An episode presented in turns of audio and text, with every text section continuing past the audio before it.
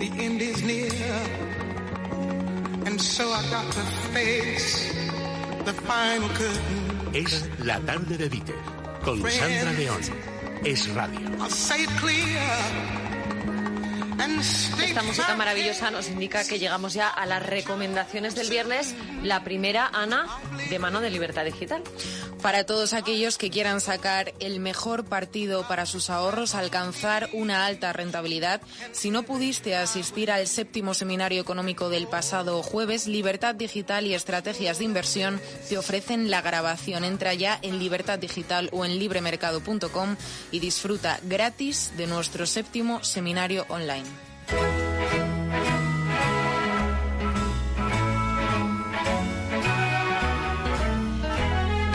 Pino, buenas tardes. Buenas tardes, doña Sandra León. ¿Cómo estamos?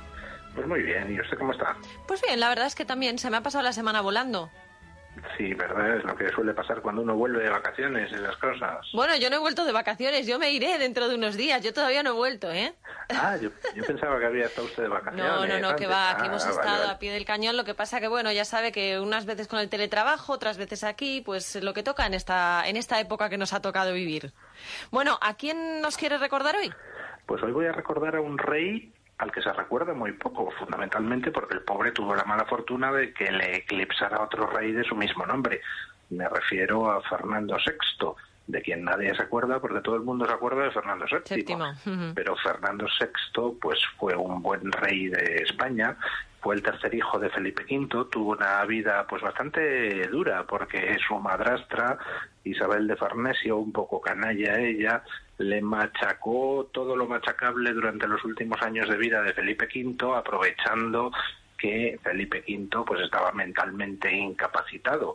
Y bueno le tenía prácticamente mm, no prisionero pero casi al pobre Fernando VI eh, que bueno luego ya cuando accedió al trono eh, pues demostró sus cualidades de gobernante, confió en el Marqués de la Ensenada, un ministro ilustrado que modernizó la hacienda española, modernizó la marina española. eh, eh, durante el reinado de Fernando VI se creó la Real Academia de Bellas Artes de San Fernando, pero lo más bonito de su vida pues es la historia de amor. Fernando VI tenía 15 años cuando le casaron con una princesa portuguesa, Bárbara de Braganza, que tenía un par de años más que él. Y cuentan las crónicas que cuando se acercó con la comitiva real a la raya de Portugal para conocer a su futura esposa, pues el pobre no pudo evitar a sus 15 años un gesto de contrariedad al ver a quién le habían destinado como esposa, porque Bárbara de Braganza, pues aparte de ser un pelín mayor que él, pues era una mujer fea. Iba a decir yo no muy agra- agraciada, pero tú has sido mucho más claro. era una mujer eh, bastante voluminosa, por decirlo así, y era una mujer que tenía la cara marcada por la viruela que había padecido, con lo cual, pues el pobre Fernando VI debió de decir dónde me he metido, Dios mío. Y sin embargo, pues se casaron y con aquella mujer eh, ante la cual lo, lo primero que sintió fue rechazo, pues resulta que al final terminó enamoradísimo, porque era una mujer efectivamente fea, tirando a gordita, eh, con la cara marcada de viruela, pero enormemente culta, enormemente inteligente, hablaba seis idiomas, era dulce, era simpática, era cariñosa y al final pues estuvieron casados durante muchísimo tiempo con el rey enamoradísimo de ella y ella de él, y hasta tal punto que cuando ella murió, ya muchísimos años después, pues eh, el pobre enloqueció y murió en el plazo de un año. Entonces, bueno, pues ahora en Madrid tenemos las dos calles de Bárbara de Braganza y Fernando VI, que en realidad es una sola calle, una continuación de la otra. Qué bonito. Y bueno, pues había que traerlo a colación. Hay que ver qué amenaza usted la historia. Ya me gustaría a mí haber tenido un profesor así en mi época. Don Luis del Pino, muchas gracias y hasta la semana que viene. Venga, un abrazo. Caracol,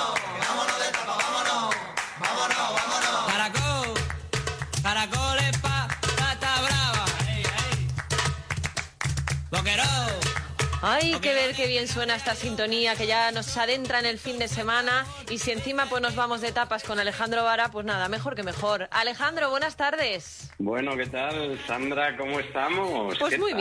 bien, bien. Nada, como le decía Luis, se me ha pasado la semana volando, así que, pues Hombre, estupendamente. Es que, es- es que la verdad, cuando te pones, te pones, al final dices, bueno, si esto ha sido un plis plas. Sí, sí, sí. Parece que habíamos empezado ayer, que ayer era lunes. Pues mira, ya estamos, estamos a directamente en el viernes y ya estamos mirando a ver qué hacemos el fin de semana, que, hombre, nosotros hoy por hoy no nos podemos ir a Cádiz. Pero hay sitios en Madrid, el que esté en Madrid, que no es irse a Cádiz, pero prácticamente es Uy, yo estar en conozco Cádiz. unos cuantos, sí, sí. ¿Y a dónde nos vas a Bueno. llevar hoy entonces? Pues a Surtopía. ¿Dónde Ah. vamos a ir?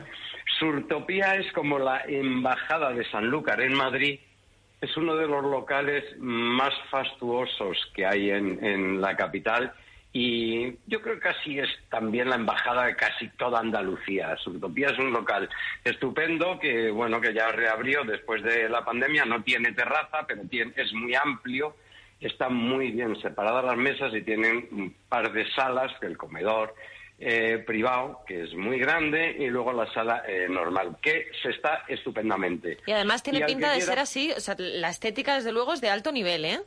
Es muy alto nivel, es moderno, pero con categoría. Moderno con categorías, está muy a gusto, es muy acogedor, está muy bien diseñado. Yo creo que es de los locales donde te encuentras más a gustito, porque dices, oye, que hay de todo, ¿no? Digamos, cuando hablamos de, em, pues hay locales andaluces en Madrid, estás pensando en los que todos pensamos, que son fastuosos y maravillosos. Esto tiene, va de otro palo, pero realmente está mm, muy acogedor y se come de maravilla. No necesariamente solo tienes que pedir las tortillitas de camarones y los chipirones. Hay más Aquellas cosas, hay más cosas. Que están buenísimos. Además, oye, las tortillitas de camarones donde las hacen bien, las hacen bien y es de lo mejor que hay.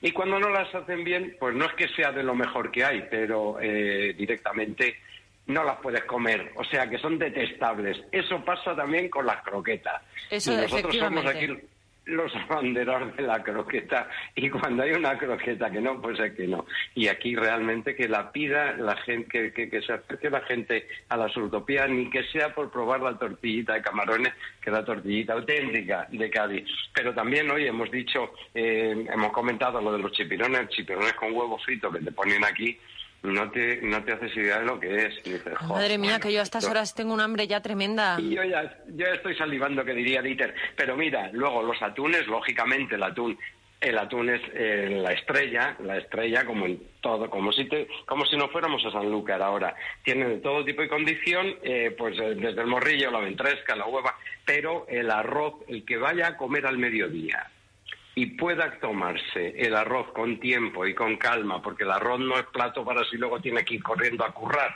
Hay que tomárselo estilo es- estilo estío, es decir, con su tiempo mm, estival. El arroz es el arroz con, con, con el atún es sensacional. También yo recomiendo mucho, atentos, las sardinas marinadas, las hacen así con un tartar de tomate, que están sensacional. Todo es muy bueno, tiene una carta estupenda, también tiene una carta de vinos que, bueno, para, para, para dar la vuelta al ruedo. Y además me gusta porque te puedes tomar estos maravillosos platos de Surtopía con una botellita de champán a un precio Anda. muy módico.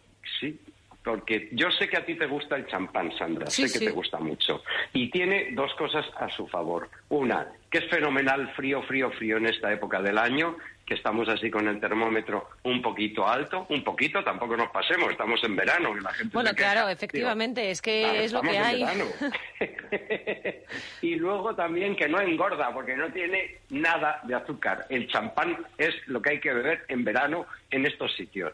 Con el pescado o con el marisquito, no me digas tú que no es un planazo. Menudo planazo que nos has preparado para este fin de semana. ¿Cuántos pinchos le damos a Surtopía? Le vamos a dar cuatro pinchos, pero muy bien merecidos. Cuatro pinchos Surtopía, porque también te diré que de precio está muy bien, el servicio es fenomenal, un nivel profesional de los que de verdad da gusto en Madrid, que encuentras muchos, pero cuando entras en un local de estos y lo ves, dices, joder, el servicio, qué bien, qué importante es y qué bien se está. Está para la gente que no lo conozca en el barrio Salamanca, en la parte, digamos, menos transitada, Núñez de Balboa, 106 de Madrid.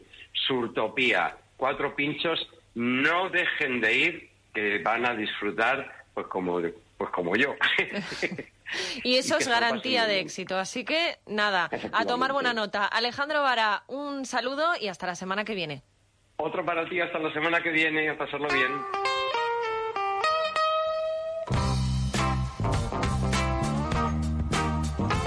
Y Carmelo Jordá, a ti no te he despedido del todo porque me decías que tenías una sorpresa preparada. Eh, nos vamos ya con las recomendaciones de verano. Nos vas a llevar de viaje, ¿no?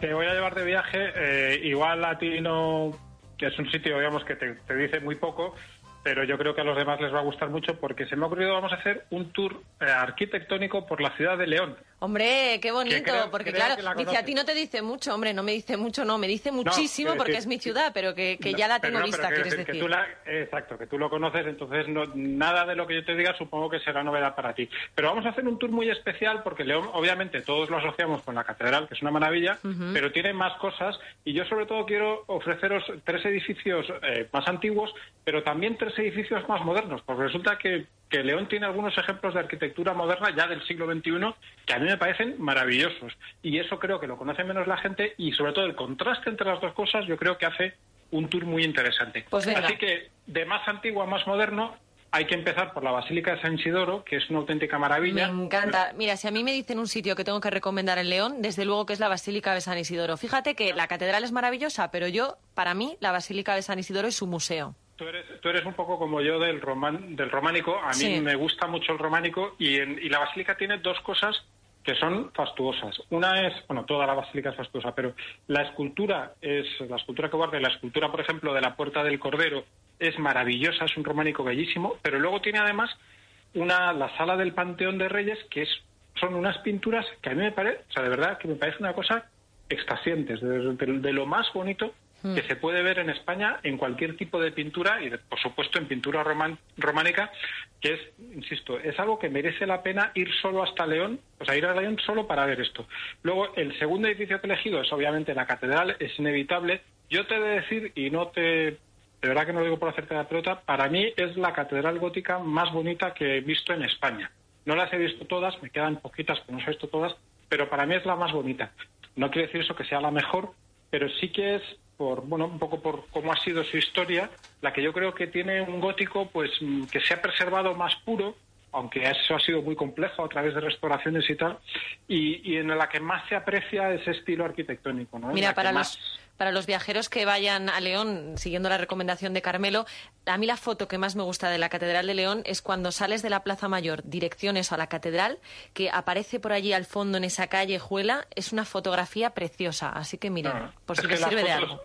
Desde donde la mires es una auténtica maravilla, porque la parte de atrás, la portada, todo, donde te pongas, yo que, que vuelco en la cámara siempre, allí es uno de esos sitios en los que te vuelves loco y la gente con la que vas te dice, venga Carmelo, ya, se acaba por un, por favor, que tenemos que seguir viendo León. Tercer Bueno, edificio, Carmelo. Tercer edificio sería el Parador de San Marcos.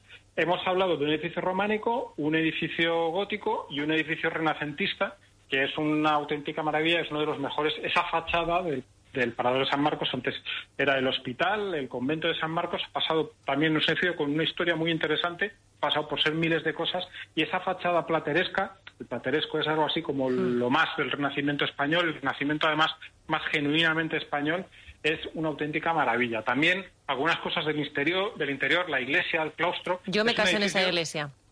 Bueno, bueno, ahí es ¿Has nada. visto? Sí. O sea, Y esto no estaba preparado, ¿eh? De verdad que no sabía que iba a hablar de León.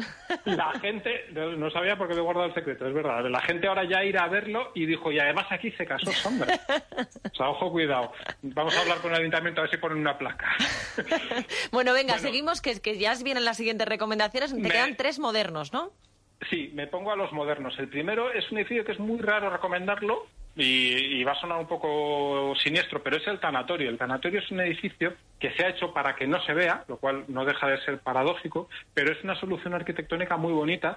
Digamos, está así como, como excavado y Mm. solo se ve cuando ya estás dentro, o, o sea, ya estás prácticamente entrando, pero es un edificio de una elegancia y de una senci- sencillez y de una belleza que a mí de, verdad que me dejó absolutamente alucinado. Y además, como digo, es una solución muy ingeniosa a ese tipo de, de equipamiento que a nadie le gusta tener cerca, ¿no? Pues ahí simplemente es una cosa, saben, sobresale así un trocito, muy poquito, y nadie se da cuenta de que eso está ahí, pero realmente ahí hay un edificio de un valor arquitectónico enorme. El segundo edificio es el auditorio, que está cerca, muy cerca, prácticamente en la misma plaza que el Parador. Y es un edificio completamente moderno, frente, no frente directamente, pero muy cerca de un edificio, pues eso, renacentista, con un estilo muy espectacular. Y a mí me gusta mucho ese contraste. Ese contraste es muy peligroso y normalmente no sale bien. Pero ahí yo creo que ha salido bien porque el, el auditorio es un edificio así como cubista, muy peculiar, con, con una estética muy, digamos, muy reconocible que tiene mucho que ver con arquitectura del siglo XX, creo yo. Yo veo, por ejemplo, mucho de Le Corbusier allí, pero me gusta muchísimo. Yo creo que es un edificio que vale mucho la pena y que es de Mansilla y Tuñón, que son los mismos arquitectos del tercer edificio que quiero proponeros, que obviamente tú lo sabrás, es el MUSAC, el Museo de Arte Contemporáneo. contemporáneo, que es un edificio muy peculiar, con una, con una forma que realmente sin entrar dentro ya parece que estás dentro del edificio, porque tiene así como pequeños patios que se abren en su interior y que tiene una fachada enorme toda de cristales y de cristales de colores. Y eso que así a priori dirías, pues esto así según me lo estás contando tiene pinta de ser una horterada, pues no, es un edificio que con ese con esa apuesta tan atrevida consigue un equilibrio eh, muy llamativo y que, y que es muy hermoso. Y que además, allí en León, yo creo que tiene una gracia especial porque esos cristales de colores y esos los colores de los cristales están realmente eh, seleccionados de, una vidriera, vidriera de la catedral. Con lo cual vemos cómo eh, todo esto que hemos comentado, todo este recorrido se da la vuelta y vamos casi al principio, porque al final la buena arquitectura, a través de los siglos, aunque no lo parezca, pues resulta que sí que está relacionada, ¿no? Y yo creo que eso le da un algo especial a este edificio y lo hace no más bonito porque es muy bonito y la gente cuando lo vea seguro que se sorprende y le gusta, pero sí le da como una cosa especial que yo me imagino que a los de la ciudad os habrá os habrá gustado que se piense así y se haga así. Como vemos, lo antiguo que se conoce más, pero lo moderno que yo creo que también vale mucho la pena y bueno, pues todo lo demás de León que tú Hombre. seguro que puedes vender mucho más que yo. ¿Qué le- qué les voy a es un decir yo? recorrido muy rápido. ¿Qué les voy a decir yo? Viajen a León porque es una ciudad fantástica. Luego, además, tienen sus tapitas, sus cortos, porque allí no tomamos cañas, las tomamos un poquito más cortas, se llaman cortos y te ponen unas tapas fantásticas. En fin, eh, Carmelo Jordá, gracias por esta recomendación eh, tan maravillosa para empezar este, esta temporada estival. Que te haya gustado porque sé que eres exigente. Hasta la semana que viene, Carmelo. Un beso, hasta luego. Una Es pausa. La tarde de Dieter, con Sandra León. Es radio.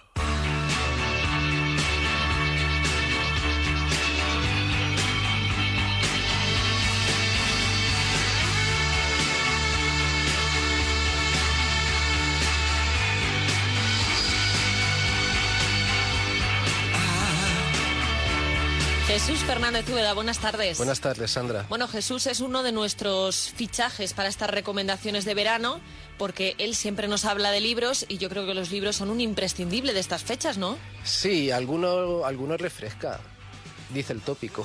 no, pero, No, viene bien, son épocas en las que no, uno... pero mira, eh, vas a la playa y estás Claro. X horas tomando el sol.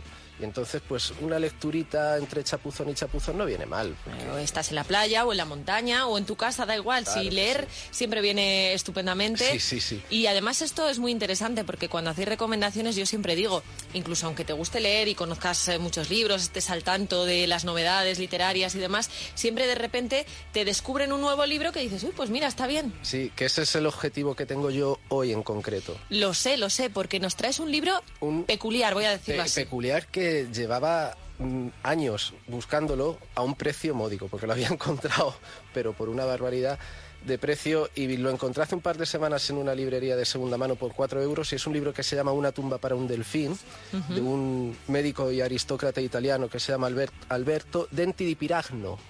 No sé, creo que la J en italiano no se pronuncia así, pero... Bueno, no pasa nada, que nos italiano de Ciudad perdonen Real, los que sepan italiano, pero bueno, nosotros lo decimos como se escribe, que a mí siempre Sí. me han dicho eso. Si no sabes cómo se pronuncia, por lo menos sí, sí. cómo se escribe. A, castellanizar. Y, y lo traigo, o lo y, y lo buscaba porque ya sabéis que yo soy muy, muy fan de David Bowie.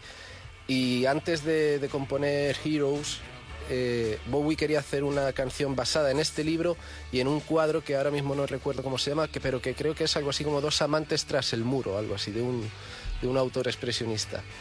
Y, bueno, hay unos versos de, de que son los que hacen referencia a los delfines que hacen que están basados ligeramente en Una tumba para un delfín, que es un libro mm, mezcla de ficción, mezcla de mezcla autobiográfico de este Denti di Piragno, que fue fue comisario residente regional o de distrito de Trípoli o de Eritrea, de Somalia o de Etiopía, según Madre dice mía. él, en el, en el- en el África de la Italia colonial. Y, y bueno, eh, eh, eh, en realidad el, libro es muy curioso porque, por ejemplo, él era médico, pero él tiene que hacer frente, o tiene que lidiar, mejor dicho, a tribus donde el chamán, el hechicero todavía sigue siendo muy una figura muy potente. Y hay una historia, por ejemplo, que es la del hechicero de las colinas, en, las que, en la que un, este Denti Piragno tenía un, ayudante, un chavalín de seis años, que de repente empezaba a tener como ataques de epilepsia, se da a entender que eran ataques de epilepsia. Él lo, lo curaba, pero al X tiempo el chavalín reincidía. Fue al hechicero de las colinas, le hizo un mejunje y el chaval sanó. Lo que pasa es que luego este, este chavalín tuvo otra enfermedad, el hechicero de las colinas no daba con el kit y tuvo que ser la pastilla del doctor Denti di Piragno el que, el que atajó la cosa. Son como una serie de relatos, ¿no? Que él va contando en base a su experiencia. son siete capítulos, me parece. El, el libro, son de- el libro tiene unas 200 páginas, luego te diré la, la ficha. Y cada capítulo es o bien una vivencia o bien un relato. Hay mucha parábola, por decirlo de alguna forma. O parábola, parábola o, fábula, son historias que están ahí a mitad de camino. Y hay, por ejemplo, una que, que a mí me, impactó, yo creo que esta es la que más me impactó, que es una, una ficción en la que un elefante está acompañado de, de un mico y de un mandril a los que tiene aterrorizados. Y el, y el mico, bueno, es el que hace el trabajo sucio y el mandril es el baboso y el pelota. Y entre los dos monos están picados para ser el primero con el mandril y al mico, con el elefante, perdón. Y entonces en una de estas el elefante pisa una espina y se hace una herida en, en una pata. Y el mandril, para acabar con el mico, le dice, eso es culpa del mico porque es un mono que sabe hacer zapatos y a ti no ha hecho zapatos para que tú te hieras. El elefante va por el mico y el mico le dice, sí, pero quiero tanto al mandril que no te, voy, no te he podido hacer zapatos. Y dice el elefante, ¿por qué? Y dice, porque las, las cintas del zapato, por decirlo de alguna forma, se curten con piel de mandril. Y entonces yo quiero tanto a mi amigo que por no quitarle la vida al mandril, no te echo a ti los zapatos. E inmediatamente el elefante va y le aplasta la cabeza al mandril. y entonces el mico se queda como, como líder de, de esto. Y, el, y también quería referirme al, al relato que, que da nombre a- al este libro, libro, ¿no?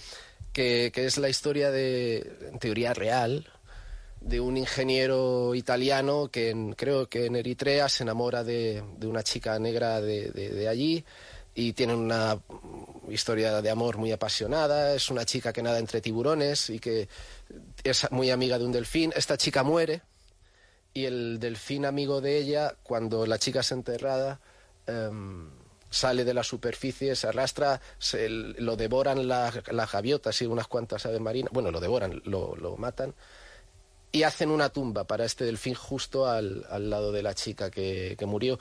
E imagino que Bowie, por eso de que Heroes es una canción muy pasional, muy candente, muy del amor, se basó un poquito, ya te digo, solo hay dos versos, lo de I wish you can swim like the dolphins, like dolphins can swim. Eh, se basó eh, en esto. Bueno, pues nada, un libro curioso cuanto menos. Sí. Ficha técnica. Alberto Denti di Piragno, Una tumba para un delfín, Plaza y Janés, 1966, 204 páginas.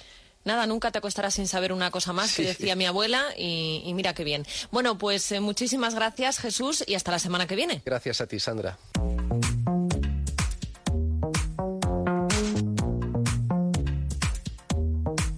Adrián González, director de comunicación de Mundo Natural, buenas tardes. Buenas tardes, Sandra. Bueno, qué importante es en estas fechas, siempre, pero en estas fechas más si cabe, blindar el estómago. Exactamente, porque en esta fecha, como usamos de las terracitas, de las tapitas, de la cerveza y un poquito más de lo refinado, claro, no puede ser todo tan rígido como vamos Claro. del año, pues claro, nos pasa factura esa hiperacidez gástrica, el reflujo gastroesofágico acompaña a muchos de nuestros oyentes y esas digestiones lentas y pesadas.